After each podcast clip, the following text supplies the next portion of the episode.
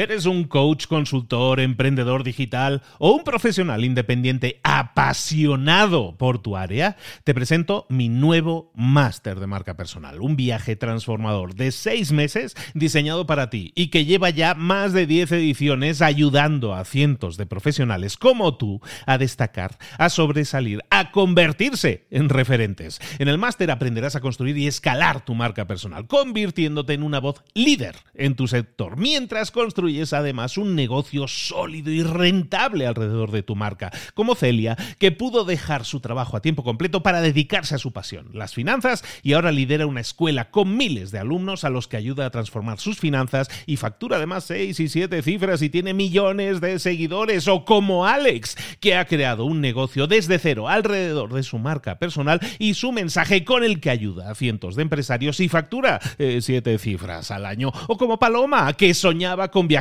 por el mundo y que ahora vive como nómada digital con cientos de miles de seguidores y más de 17.000 alumnos. Gracias al máster, su sueño pasó de ser una idea a una realidad rentable y reconocida. Este es el momento de que tú también dejes tu huella, de influir y de vivir por fin de tu pasión. Visita librosparaemprendedores.net barra marca y descubre muchas más historias de éxito de gente que confió en nuestro método. En junio comenzamos además la nueva generación y añadimos más novedades, más servicios y más soporte que nunca. Únete a la élite de profesionales que ya están cambiando sus vidas. ¿Estás listo? ¿Estás lista para desarrollar tu marca personal y ser nuestra próxima historia de éxito? Pues visita librosparaemprendedores.net barra marca y comencemos. Hola, hola, esto es Mentor 360 y esta semana vamos a hablar de cómo crear contenido viral en redes. ¡Comenzamos! Buenas a todos, soy Luis Ramos, esto es Mentor 360. Durante toda esta semana y durante todas las semanas tenemos a mentores que te acompañan en un proceso de desarrollo personal o profesional de crecimiento. Al final te estamos dando claves que si las pones en práctica, si pasas a la acción, vas a obtener resultados. Esta semana vamos a hablar de contenido viral en las redes sociales, que es ese tema que a todo el mundo le hace soñar. Yo me encantaría tener un contenido viral, un contenido que se propague, que lo vea muchísima gente. Hoy vamos a ver, bueno, no, hoy no, toda esta semana vamos a ver claves que te van a permitir crear ese contenido viral, cómo hacerlo, cuál es la estrategia detrás de todo eso. Toda esta semana nos acompaña entonces un mentor especialista en ese tema. Esta semana esta semana nos hemos ido, bueno, es muy internacional esta semana la cosa porque nos hemos ido a Alemania, lo hemos traído, no, ya estaba aquí, ya estaba en México, pero es alemán, es especialista en temas de generación de contenido, sobre todo en YouTube, donde tiene más de un millón de seguidores. Y ha descubierto, ha implementado y está explicando a otras personas cómo conseguir nuestros propios contenidos virales. Toda esta semana vamos entonces a estar hablando de contenidos virales en las redes. Hoy vamos a ver los factores que nos van a hacer triunfar con nuestro contenido, pero vamos a hablar, recuerda, toda esta semana con él, con Jan Stephen. Jan, ¿cómo estás, querido? Hola, Luis. Muchísimas gracias por la invitación. Muy bien. Aquí comenzando el día. Muchas ganas y ya, a ver qué tal esa clase. Jan, tú eres eh, youtuber, tienes un montón de seguidores en redes sociales y llevas varios años creando contenido. Ahora vamos a hablar un poco de implementar ese tipo de contenido y cuáles son los factores que intervienen, ¿no? Para todos aquellos que escuchen a Jan por primera vez, lo pueden encontrar como Jan el Güero, Jan Bonensteffen, pero al final eres una persona que se está dedicando ahora también a ayudar a otros a ser estratega detrás de la generación de contenido. ¿El contenido viral se puede crear, sí o no, entonces? Sí, se puede crear y un mito que veo en muchos alumnos que tengo, ¿no? Cuando entran a la mentoría, es como que dicen, que creen que es una ciencia crear contenido viral, pero realmente ya tras dedicarme siete años a esto, yo encontré que hay unos factores claves que básicamente todos los creadores virales, da igual si en YouTube, en TikTok, en Instagram, cumplen. ¿No? Obviamente, si nosotros cumplimos con esos factores, aumentamos a medio, largo plazo nuestras oportunidades también de viralizar contenido. Pues háblanos entonces eh, un poco de eso, de esos factores que intervienen a la hora de que un contenido se pueda viralizar. ¿Cuáles son esos factores? Ok, son tres más uno tres factores yo siempre, yo puedo enseñar, pero el, el, más uno es el más difícil de enseñar y con eso voy a empezar. El más uno que será, es la persistencia, obviamente, es como no-brainer, ¿no? En cómo ser realmente persistente en, como creador de contenido en redes El mejor consejo que puedo dar en ese aspecto es que te pongas una super meta ¿no? Como de llegar a tantos seguidores hasta, por ejemplo, fin de año, a tantas vistas, pero no realmente enfocarte tanto en esa super meta, sino más bien en los top cinco pasos que te van a llevar a esta meta. Es decir, si yo fuera principiante y me pondría, ok, quiero llegar a 100 mil en YouTube hasta final de año, cuáles son los top cinco pasos que probablemente me van a llevar a esa meta, como por ejemplo aprender a hacer títulos virales, aprender a hacer miniaturas virales, aprender a cómo desarrollar temas virales, ¿no? Ya son tres. Número cuatro sería cómo hacer el contenido más pegajoso y número cinco podría ser aprender todo lo que encuentro sobre el algoritmo de YouTube, ¿no? Y eso me ha ayudado mucho en los últimos años de seguir persistente, porque la verdad, en mi primer año de YouTube, yo me propuse la meta de un millón de seguidores en, en un año. Obviamente, fracasé, entre comillas, solo llegué a 30 mil en el primer año. Sin embargo, ¿no? Si me hubiera súper clavado en esa meta, habría dicho, oh, he fracasado, pero realmente no, no fue un fracaso porque vi que aprendí un montón de diferentes técnicas de viralización, aprendí a editar, aprendí a crear miniaturas en Photoshop, ¿no? Entonces, el top consejo, creo que no solo para YouTube, sino también para la vida, es ponerse una super meta y rastrear sobre todo los top cinco pasos que te van a llevar a esa meta y así no nos desanimamos a veces cuando no logramos esta meta, sino rastreamos nuestro camino, ¿no? Y vemos todo lo que hemos recorrido. Otro tema muy importante es la comparación constante que nosotros como creadores de contenido no hacemos con nosotros mismos con otros creadores. Eso puede ser a veces constructivo, pero yo veo en muchos alumnos que también puede ser a veces desmotivante porque vemos, ah, esta persona ya llegó a un millón y yo todavía aquí no estoy con mi canal tal vez eh, consiguiendo mil vistas, diez mil vistas y eso no hay que tener en cuenta que esas personas más grandes con las que comparamos muchas veces ya llevan años en esto, ¿no? Ya tienen todo un recorrido. Así que mucho cuidado de no caer en estas comparaciones destructivas a veces. Está bien analizar la competencia, pero no deberíamos tripearnos, ¿no? De decir, ah, ¿cómo es posible que esa persona ya tiene un millón y yo todavía aquí sigo, no sirvo, Es, normal ese diálogo interno um, de autosabotaje, por lo cual compararse con otros creadores siempre con la intención de aprender, pero no de menospreciar nuestros propios esfuerzos. Y eso es el factor más uno. Ahora llegamos a los tres factores que realmente son fáciles de aprender a la hora de viralizar contenido. El sistema que yo enseño yo lo llamo el sistema COP, ¿no?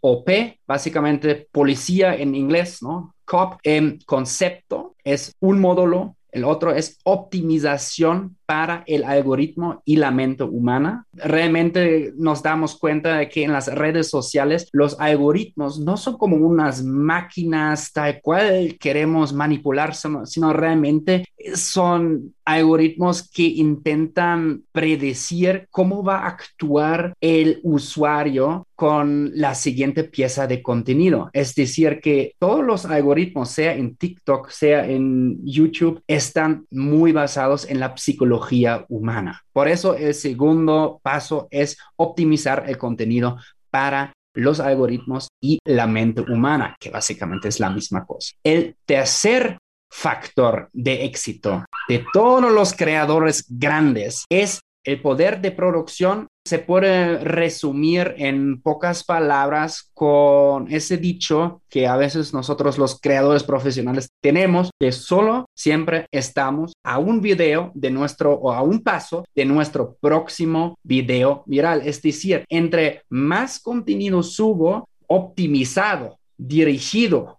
a la psicología humana y una temática clave, más probable es que, pues sí, que más rápido voy a llegar a mi meta. Eso es un factor también bastante subestimado. Entonces, concepto, optimización para el algoritmo y la mente humana y poder de producción. Esos son los tres top claves para triunfar en las redes y realmente si observamos los grandes creadores, da igual en qué plataforma, mínimo cumplen con dos de estos tres de manera excelente, pero en ninguno tienen como un déficit tampoco, ¿no? Entonces, eso es la base. Voy a indagar un poco en, en el primero, el concepto. El concepto es la temática principal, el hilo rojo del canal. Todos los creadores siempre tienen este reto de crear este balance entre su hilo rojo y gradualmente introducir temas interesantes y nuevos en su canal. De eso trata el concepto. Otra parte del concepto es cuál es como el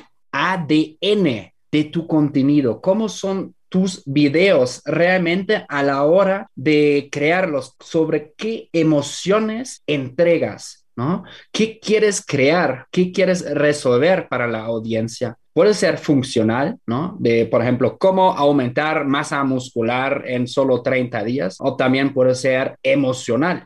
De relajarse, divertirse, inspirarse. YouTube a veces, eso está muy interesante, a veces seguramente a uno que otro les ha aparecido, de repente YouTube nos manda estas encuestas. ¿Cómo te ha parecido estos videos? Yo ya sigo rastreando estas encuestas desde hace cinco años y realmente no han cambiado nada respecto a las emociones claves. Son siete emociones claves que es inspirador, divertirse, inspirarse, transformador, relajarse, informativo y el séptimo ahorita no se me ocurre, pero seguramente lo van a ver la próxima vez que YouTube les lance esta encuesta, ¿no? Entonces, mucha gente usa las redes sociales no solo para un fin funcional, sino también mucho más para un fin emocional. En los podcasts, por ejemplo, ayer tuve con un amigo que me dijo, ah, yo siempre escucho un podcast de terror para luego relajarme y dormir.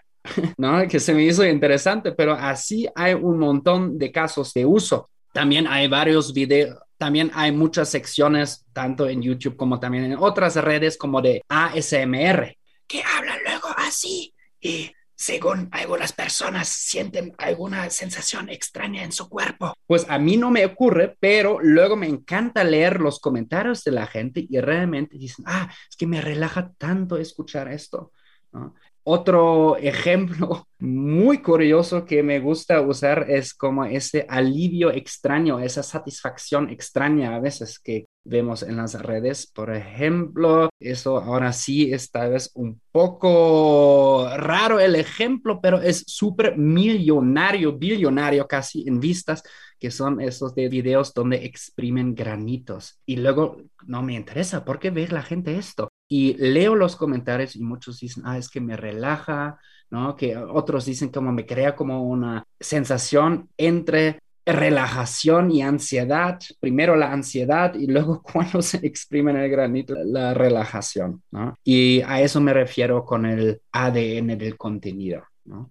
Entonces, nos estás diciendo en este primer punto, recordemos, son cuatro factores que estamos viendo que nos van a permitir triunfar en el contenido. Este primero que dices que es el concepto va a ser esa temática principal. Pero estabas mencionando algo muy interesante ahí, Jan, que es el tema de que hay diferentes enfoques, ¿no? Por alguna manera, pues informativo, entretenimiento. Nosotros, cuando nosotros tengamos la idea de crear un contenido viral, entonces puede ser en cualquiera de esas categorías. En una categoría de entretenimiento puede ser viral, pero también en una categoría informativo. ¿O hay categorías de contenido que tienen más tendencia a la viralidad?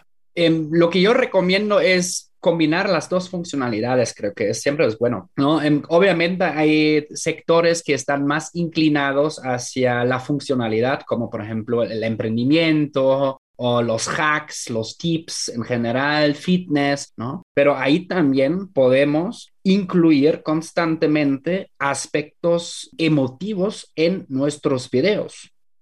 Para que la gente se motive, una buena manera, luego en otro episodio vamos a hablar sobre storytelling, por ejemplo, ¿no? Una buena manera de hacer esto es el storytelling, por ejemplo, ¿no? porque contando historias nosotros somos capaces de realmente conectarnos directamente con el cerebro de, de la persona que nos está escuchando, oxitocina, dopamina, serotonina, endorfina, etcétera. Vale, entonces tenemos ese primer factor que es el concepto, que nosotros tenemos que buscar que nuestro canal, nuestro vídeo tenga un concepto claro. Hablabas del segundo concepto, que este es el que la gente ya le pone aquí como le, pone el brillo en los ojos y dice, a ver, el, esto de la optimización, ¿cómo puedo hacer para que mi contenido sea más óptimo, para que le guste más a YouTube, para que le guste más a Instagram, para que le guste más ahí a esa máquina que está decidiendo qué vídeos vamos a ver o qué vídeos muestra a la gente? En YouTube como también en otras redes. Voy a hablar más de YouTube porque ellos fueron realmente, creo que introdujeron ese sistema. Hay tres factores claves de viralización. De, para la optimización del algoritmo, que es la tasa de clics. La tasa de clics es el porcentaje de las personas que hace clic en un video cuando les aparece este video en su página de en su página de inicio. El segundo factor es el tiempo promedio de reproducción y eso está súper interesante, ¿no? Porque tenemos que estar conscientes de que hay una competencia brutal entre todas las plataformas de contenido. Entre Netflix, entre YouTube, que pertenece a Google, entre Facebook con Instagram, entre Twitter, entre... ¿Qué más faltaría? TikTok, Twitch, TikTok, Twitch, etcétera, ¿no? Porque si estamos en una plataforma, no podemos estar en otra, nuestra atención no la podemos dividir, ¿no? Entonces de ahí sale esa competencia brutal y obviamente cada plataforma quiere premiar contenido que es capaz de mantener a la gente más tiempo en la plataforma. Desarrollo muy interesante en TikTok también es que comenzaron con creo que 15 segundos, después se fueron ampliando a 30 segundos, un minuto, cinco minutos, no, tres minutos y ahora hay pilotos, creo que con algunos TikTokers entre 5 y 10 minutos. Incluso en los analíticos que da TikTok a sus creadores profesionales ya también aparecen estas mismas métricas que YouTube también arroja, ¿no? Eh, la tasa de clics y el tiempo promedio de reproducción.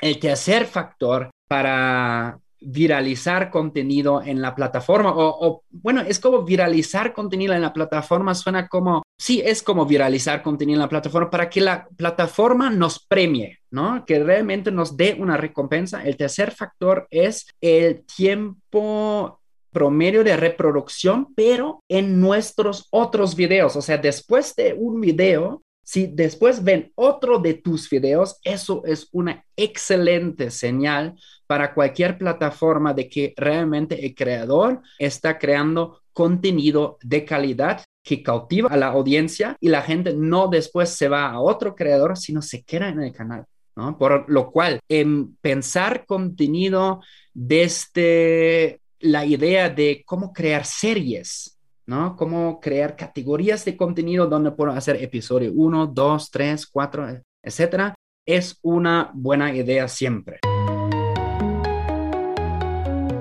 Entonces tenemos, para la optimización del algoritmo, nos dices, tenemos que tener claro qué es la tasa de clic, el tiempo de reproducción, el tiempo de reproducción de vídeos secundarios que podemos tener. ¿Cómo podemos mejorar cada uno de ellos? Tú me dices, el tiempo de reproducción para otros vídeos, pues evidentemente creando series, ¿no? Es decir, cuando termine este vídeo, les invito a continuar formándose con el vídeo 2 de la serie o con el vídeo 3 de la serie. De esa manera vamos concatenando vídeos uno tras otro. ¿Cómo podemos hacer que, empecemos por el primero, tasa de clics. ¿Cómo podemos aumentar la tasa de clics? Que es básicamente que si alguien ve nuestro vídeo en la pantalla principal, le toque, toque el vídeo para verlo, es decir, haga clic en ese contenido. ¿Cómo podemos aumentarlo? ¿Cómo podemos hacer más atractivo esa portada, entiendo, para que la gente haga clic? Sí, es el triángulo mágico de tema, título, miniatura. Comenzando con los temas, en mi sistema yo enseño que hay tres ecosistemas grandes de contenido que siempre son actuales e incluso yo quiero apostar que en 200 años todavía van a seguir actuales eso, que es lo ya popular, tendencias y arquetipos virales. Comienzo con lo ya popular. Lo ya popular son temas que usan una palabra clave que ya tiene una comunidad atrás, ¿no? Por ejemplo, una cosa sería que 10 trucos de marketing. Bueno, suena más o menos tal vez interesante para la gente que realmente les encanta el marketing.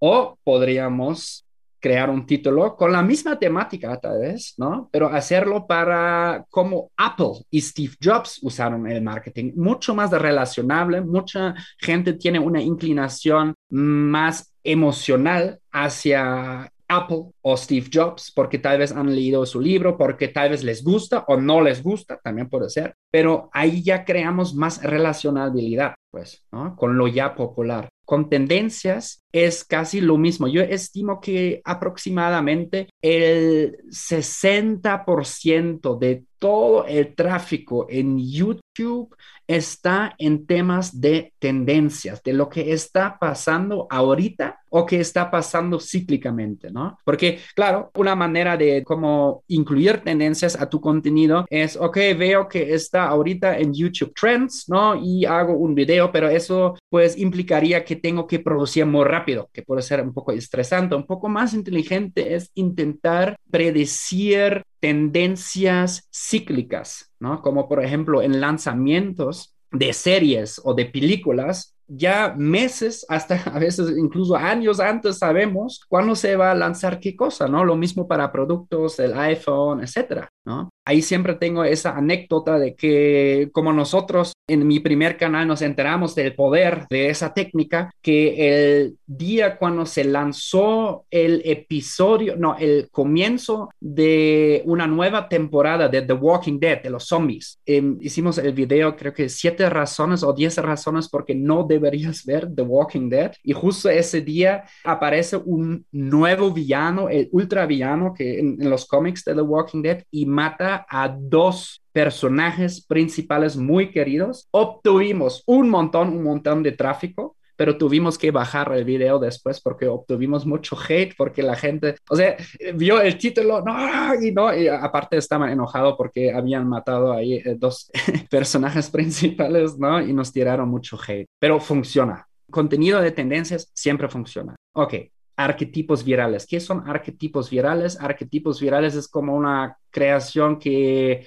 bueno, yo lo bauticé así. Em, son contenidos irresistibles para la mente humana, ¿no? Nosotros todos los humanos compartimos ciertos sesgos cognitivos, por ejemplo, sesgo hacia el conflicto, ¿no? Sesgo hacia el chisme, el sesgo hacia lo prohibido, oculto, sexoso. Luego también existe, eso es otro arquetipo viral, la transformación, seguramente han visto en algún momento de así estaba yo antes y ahora yo estoy así, ¿no? Por ejemplo, de súper gordito a supermercado en solo tres meses, ¿no? Y ese tipo de contenido suele generar muchas vistas porque abre una brecha de curiosidad. Ves uno, ves la otra cosa y no simplemente te puedes explicar cómo sucedió. Y la única manera de quitarte esa ansiedad de no saberlo es hacer clic en el video. Por ejemplo, tengo otro amigo Em, youtuber que triunfó. O sea, literal, el formato que cambió su vida eran los eh, retos de 24 horas. Su primer video de ese tipo fue 24 horas en un Oxxo. Oxxo aquí en México son como los tiendas de conveniencia muy chiquitos y uno obviamente se pregunta, ¿cómo es posible? ¿Cómo vas a pasar ahí 24 horas sin que nadie se da cuenta, no? Y aparte también anticipa un cierto conflicto. Esos son los arquetipos virales. Um, yo tengo un catálogo de más de 14, pero cada vez más voy Otro arquetipo viral es la satisfacción extraña, lo que mencionamos antes de los granitos, etcétera. Qué curiosidad que genere tantas vistas eso sobre los temas, ¿no? Para aumentar la tasa de clics. Títulos y miniaturas eran los otros factores. Obviamente un título siempre debería representar el tema, pero también intrigar. Lo mismo para la miniatura, ¿no? Siempre puedes intrigar también con la miniatura. Casey Neistat una vez dijo, intrigar, no engañar. Esa es la clave. Intrigar, no engañar porque no queremos engañar tampoco, porque eso es una mala experiencia para el usuario, ¿no? Da clic y no le das lo que él pensaba lo que es, pues eh, nos vamos a ganar un dislike y un comentario feo, tal vez. Entonces, estamos hablando, recordemos, bueno, primero recordemos, estamos hablando con Jan, Jan Bonensteffen, de de experto en generación de contenido, estamos hablando de contenido viral y estábamos viendo diversos factores que intervienen. Y en el tema de gustarle al algoritmo, tenemos que hacer las cosas bien, sobre todo para conseguir que más gente haga clic en nuestro vídeo. Y hemos visto tema, hemos visto título, miniatura, cómo hacer una miniatura que sea atractiva, porque eso yo creo que es un arte en sí mismo, Jan. Sí, es un arte en sí mismo. Recomiendo a todos aprendan Photoshop. No es la gran ciencia. Yo no sabía hacer Photoshop hasta hace tres años, pero se aprende bastante rápido. Hay otros programas también de diseño gráfico que son parecidos. En la miniatura es importante también que representemos parte del tema, pero también creamos un poco más intriga allá. Yo a veces sutilmente en las miniaturas suelo sembrar un poco de los arquetipos virales, ¿no? Por ejemplo, pues se puede, por ejemplo, los vlogs. Yo crecí mi primer canal con vlogs de viaje, ¿no? Y siempre atrás me gustaría poner algo como de conflicto, ¿no? O una situación que capta la atención, pero que no puede ser resuelta em, a la primera vista. Por ejemplo, y se puede aplicar esto en todos los formatos, sea educación, sea comida, sea viajes, sea eh, criptomonedas casi, ¿no? También podemos usar texto en las miniaturas, ¿no? Tres a cuatro palabras creo que sería lo óptimo. También em, ahí pensar en los arquetipos virales, en las palabras claves. Por ejemplo, yo tuve buenas experiencias con las negaciones. ¿no? Una cosa es decir, blog en la Ciudad de México. Otra manera de decirlo es, nunca pensaba que la Ciudad de México fuera así, en la miniatura, yo enfrente y atrás pasando algo. Que, y un super tip que les puedo dar a la hora de hacer las miniaturas, no hagan fotos, usen fotogramas de videos, porque una fotograma, o sea, un segundo, dependiendo de la tasa de frames, la que grabamos, digamos que es 30 frames por segundo, ¿no? Un segundo son 30 fotos diferentes, ¿no? Y sobre todo en las expresiones faciales, muchas veces el movimiento se crea más curiosidad. ¿no? Se crea esa brecha de curiosidad porque es el ojo humano y el cerebro no lo pueden identificar al 100% si es bueno o es malo. Ven que algo fuerte está ahí, pero hay que hacer clic para averiguar qué realmente es. El último punto, entonces, que tocábamos en el tema del algoritmo, estábamos hablando de que hay que mejorar la tasa de clics, como hemos estado hablando, tema título miniatura, el tiempo de reproducción de otros vídeos secundarios, que es eh, concatenando series de vídeos. Exacto. Tiempo de reproducción. Yo voy a crear un vídeo y estamos hablando de vídeos principalmente porque es el formato que todas las redes sociales te están primando, te están diciendo, tienes que crear vídeos. Entonces, el tiempo de reproducción es importante para las redes. ¿Cómo puedo hacer que mi vídeo lo vea más tiempo? Si mi vídeo dura 10 minutos, que vean el máximo de tiempo posible. Sí, son dos factores, ¿no? El tiempo promedio de reproducción es la retención multiplicado por la duración. Empiezo con la duración porque a veces parece un no-brainer, casi. Mucha gente ni lo piensa, pero la dura, o sea, a mí como creador de contenido YouTube me ha asfixiado muchos videos porque no ha tenido la duración suficiente. Hay excepciones, hay excepciones, sí, pero la regla en el 95% de los casos es que, bueno, un buen consejo en el 95% de los casos es que ve más o menos qué duración es el sweet spot de tu competencia. ¿no? De la gente que hace un contenido parecido al tuyo, si te metes a sus canales y ves la duración en YouTube de sus videos más vistos, ¿no? Sobre todo en el último año, ahí vas a ver un patrón vas a ver un patrón que sobre todo el patrón muchas veces es que los videos más largos tienen, suelen obtener más vistas. Ok, ahora entonces una conclusión podría ser, ah, entonces solo te hay que hacer los videos más largos. No, tampoco es así. O sea, tampoco el chiste es rellenarlos así nada más para tener 25 minutos, 30 minutos de contenido, sino también que hay que hacerlo dinámico y eso es justo lo que es la retención. ¿Cómo podemos crear una buena retención? Hay varias maneras. Una buena manera de crear una retención eh, son las interrupciones de patrones de que no quedarse demasiado en un solo patrón. Es decir, por ejemplo, en los blogs de viajes, cambiar constantemente de lugar, en presentar a gente externa, sorprender a la audiencia, de repente dices, ah, ah, miren, ¿con qué me encontré aquí? ¿No? Lo mismo para comida, cambiar ángulos de cámara, usar música dinámica, em, usar storytelling en los mejores videos que yo he tenido respecto a la retención. Ni siquiera han sido videos donde yo he salido a la calle a una aventura, sino han sido videos donde yo me he sentado con una persona al lado muchas veces para una colaboración y hemos contado una historia, Storytelling, básicamente. Hay estudios que indican que nosotros prestamos mucha más atención si la si información es entregada a través de historias. Otro buen concepto es los top, eh, ¿no? O list content. ¿No? De top siete cosas y ahí ya, ¿no? De para aprender y ahí ya, per definición, ¿eh? tenemos siete interrupciones de patrones a nivel meta, ¿no? Número uno, número dos, número tres. Ahí también el chiste es que tal vez, ¿no? Cuando haces ese tipo de list content, no decir ya a la primera que es número uno, sino primero decir algo muy general y cada vez más específico y al final lo sueltas. Por ejemplo, siete consejos para siete trucos para ganar más vistas en YouTube. Ahí no diría, número uno, aumentar la tasa de clics. No, eso no lo haría así, ¿no? Sino primero diría, ah, mucho, para muchos un problema es que suben videos, pero las vistas no suben. Y un poco más agitación sobre el problema y al final dejo la solución.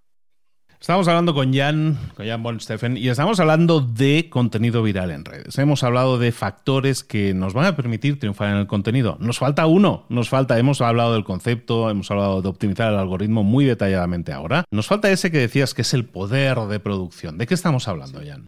Poder de producción es sobre todo saber producir inteligentemente. Yo creo siempre esa matrix en mi cabeza. El eje Y es el potencial viral y el, y el eje X es el esfuerzo, ¿no? Entonces, arriba en la derecha tendríamos contenido donde invertimos muchísimo esfuerzo con mucho potencial viral. Y mucha gente piensa, incluido yo, pensaba eso por mucho tiempo, entre más invierto en un video, entre más esfuerzo, más tiempo, más costo de producción, mejor le va a ir al video. Lamentablemente, eso es una falacia, pues una equivocación. Yo he producido videos donde he metido todo mi corazón en ese video, mucha producción para que YouTube al final lo ignora. Ni siquiera YouTube, la audiencia lo ignora. Hay que identificar o sea, no digo que nunca hagas videos más ostentosos, más, complicados. Si quieres hacerlo, está bien. Pero yo en el comienzo, sobre todo, me enfocaría en los videos que son más fáciles de producir con más potencial viral, ¿no? ¿Y qué es el potencial viral? Ahorita ya lo vimos, ¿no? Con tasa de clics, todo esto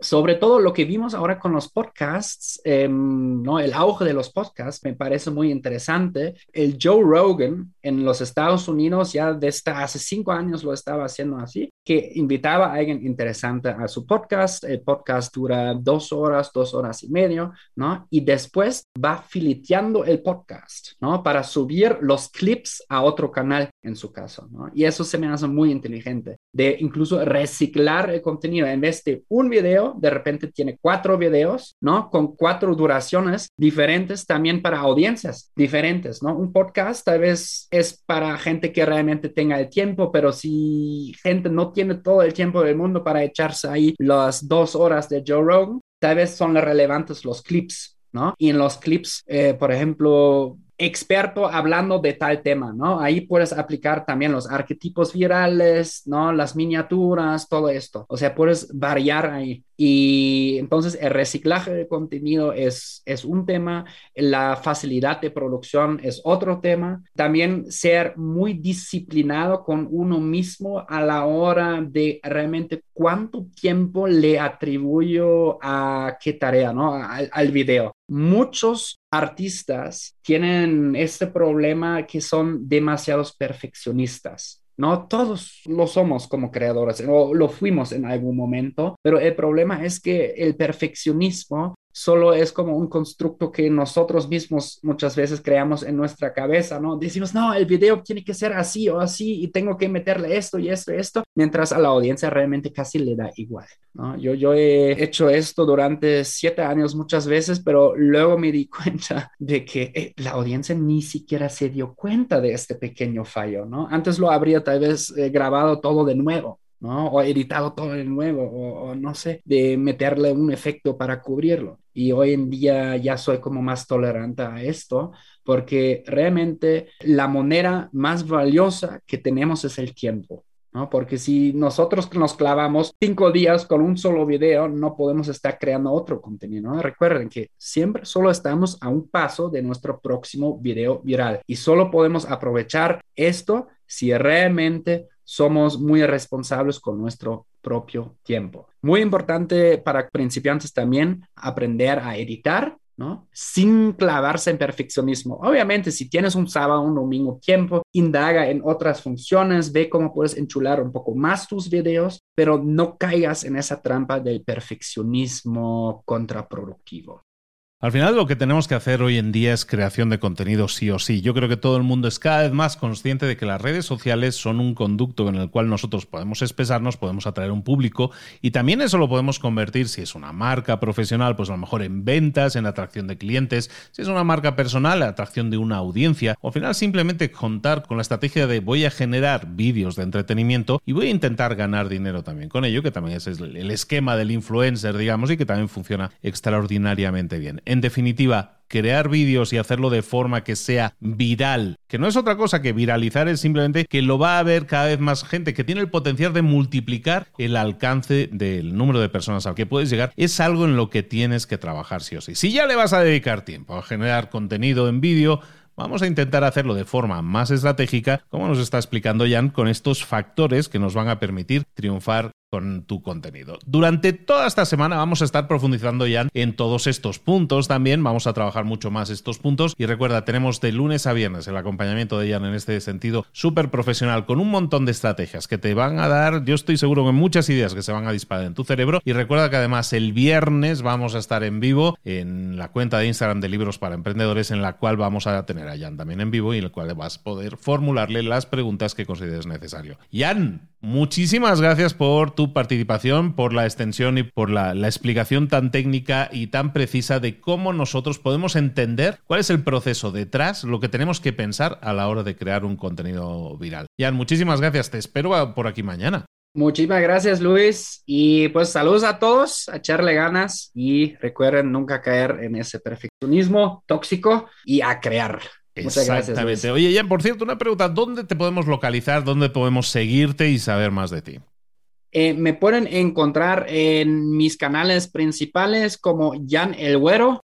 Em, y tengo otro canal que se llama Jan Bohnensteffen, donde hablo de marketing, de psicología de marketing, de cómo crecer en las redes, de todos esos temas que, sí, que me apasionan y que además lo vamos a tener aquí durante toda esta semana. Lo podéis ver aquí mañana, lo podéis escuchar aquí mañana, donde seguiremos profundizando sobre cómo crear contenido viral. Un abrazo grande, Jan, un abrazo para todos. Nos vemos mañana.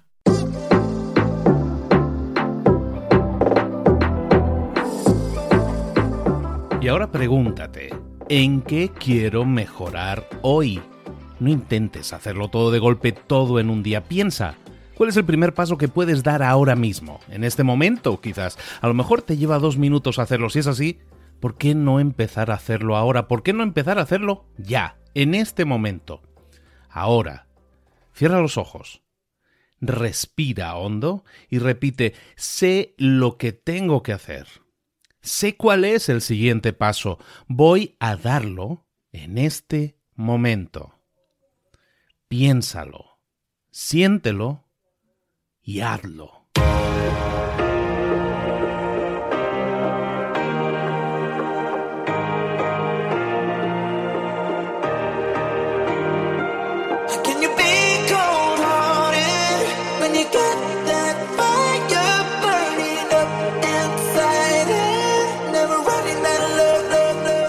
muchas cosas de las que hemos visto hoy ya las sabes. La mayoría del conocimiento que compartimos aquí ya lo sabes. Sabemos lo que tenemos que hacer, sabemos lo que tenemos que evitar, lo que no tenemos que hacer, todo eso ya lo sabes. El único problema es que no lo ponemos en práctica, no pasamos a la acción y es ahí donde te necesito a ti y a tu compromiso. Si una sola de las ideas que hemos comentado hoy resuena en ti, te llama a ponerla en práctica, entonces define el paso más pequeño posible, el gesto más mínimo y hazlo ahora mismo.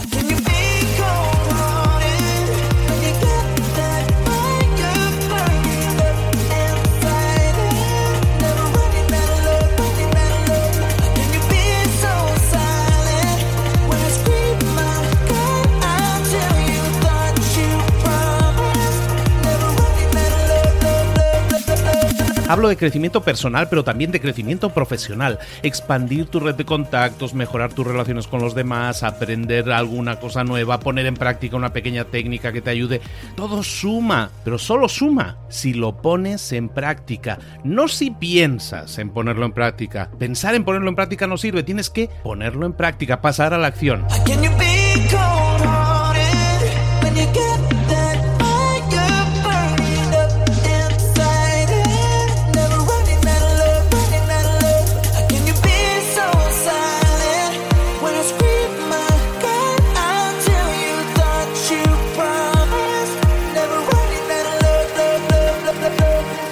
Acuérdate de este ingrediente secreto también. El ingrediente secreto es la actitud. Tu actitud. Tu actitud transmite. Si sales a la calle con ganas, la gente lo va a notar. Si sales a la calle sin ganas, la gente también lo va a notar. El mundo está ahí fuera, te está esperando, por lo tanto sal ahí fuera, sal a la calle y sal con ganas, sal con actitud. No esperes a mañana, ya sabes lo que tienes que hacer y ya sabes que lo puedes hacer hoy. No veas pasar la vida, vive la vida. Tienes las mismas 24 horas que tienen los demás, haz que valgan la pena. Entrega en estas próximas 24 horas tu mejor versión. Te esperamos aquí mañana para continuar creciendo. Te esperamos aquí mañana con más mentores, pero el día de hoy está completito delante de ti.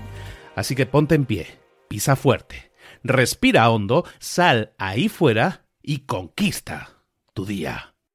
¿Eres un coach, consultor, emprendedor digital o un profesional independiente apasionado por tu área? Te presento mi nuevo máster de marca personal, un viaje transformador de seis meses diseñado para ti y que lleva ya más de 10 ediciones ayudando a cientos de profesionales como tú a destacar, a sobresalir, a convertirse en referentes. En el máster aprenderás a construir y escalar tu marca personal, convirtiéndote en una voz líder en tu sector, mientras construyes construyes además un negocio sólido y rentable alrededor de tu marca, como Celia, que pudo dejar su trabajo a tiempo completo para dedicarse a su pasión, las finanzas, y ahora lidera una escuela con miles de alumnos a los que ayuda a transformar sus finanzas y factura además seis y siete cifras y tiene millones de seguidores, o como Alex, que ha creado un negocio desde cero alrededor de su marca personal y su mensaje con el que ayuda a cientos de empresarios y factura eh, siete cifras al año, o como Paloma, que soñaba con viajar por el mundo y que ahora vive como nómada digital con cientos de miles de seguidores y más de 17.000 alumnos. Gracias al máster, su sueño pasó de ser una idea a una realidad rentable y reconocida.